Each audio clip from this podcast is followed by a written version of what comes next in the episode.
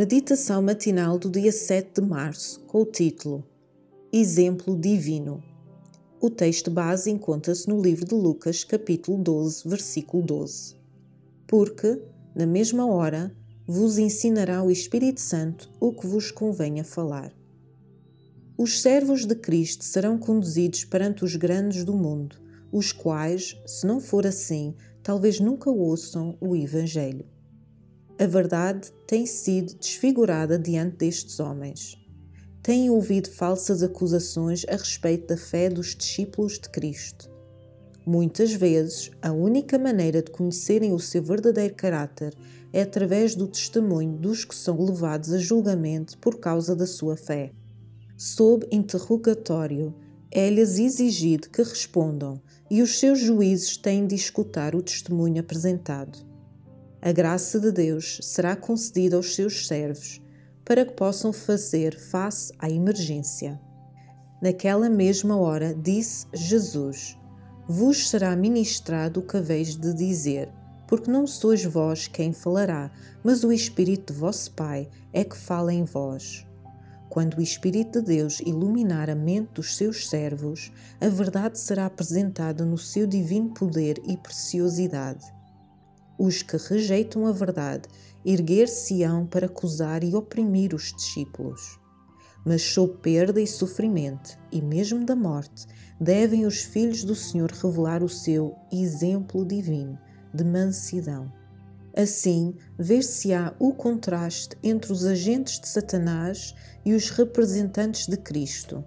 O Salvador será erguido perante os governadores e o povo os discípulos não foram revestidos da coragem e da força dos mártires, a não ser quando essa graça se tornou necessária. Então cumpriu-se a promessa do Salvador. Quando Pedro e João testificaram perante um conselho do Sinédrio, os homens se maravilharam e tinham conhecimento que eles haviam estado com Jesus. Atos 4, 13. Acerca de Estevão, está escrito que todos os que estavam assentados no conselho, fixando os olhos nele, viram o seu rosto como o rosto de um anjo.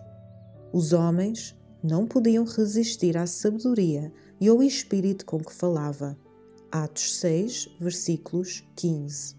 Os servos de Cristo não deviam preparar nenhum discurso para apresentar quando levados a juízo. A sua preparação devia ser feita dia a dia, guardando dentro de si as preciosas verdades da Palavra de Deus e robustecendo a sua fé pela oração. Quando levados a julgamento, o Espírito Santo traria à sua memória as verdades que fossem necessárias. O Desejado de Todas as Nações, capítulo 37, páginas 291 e 292.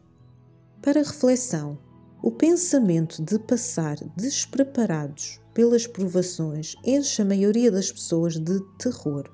Como é que confiar em Deus nas coisas pequenas da vida me prepara para confiar nele nos grandes momentos da vida?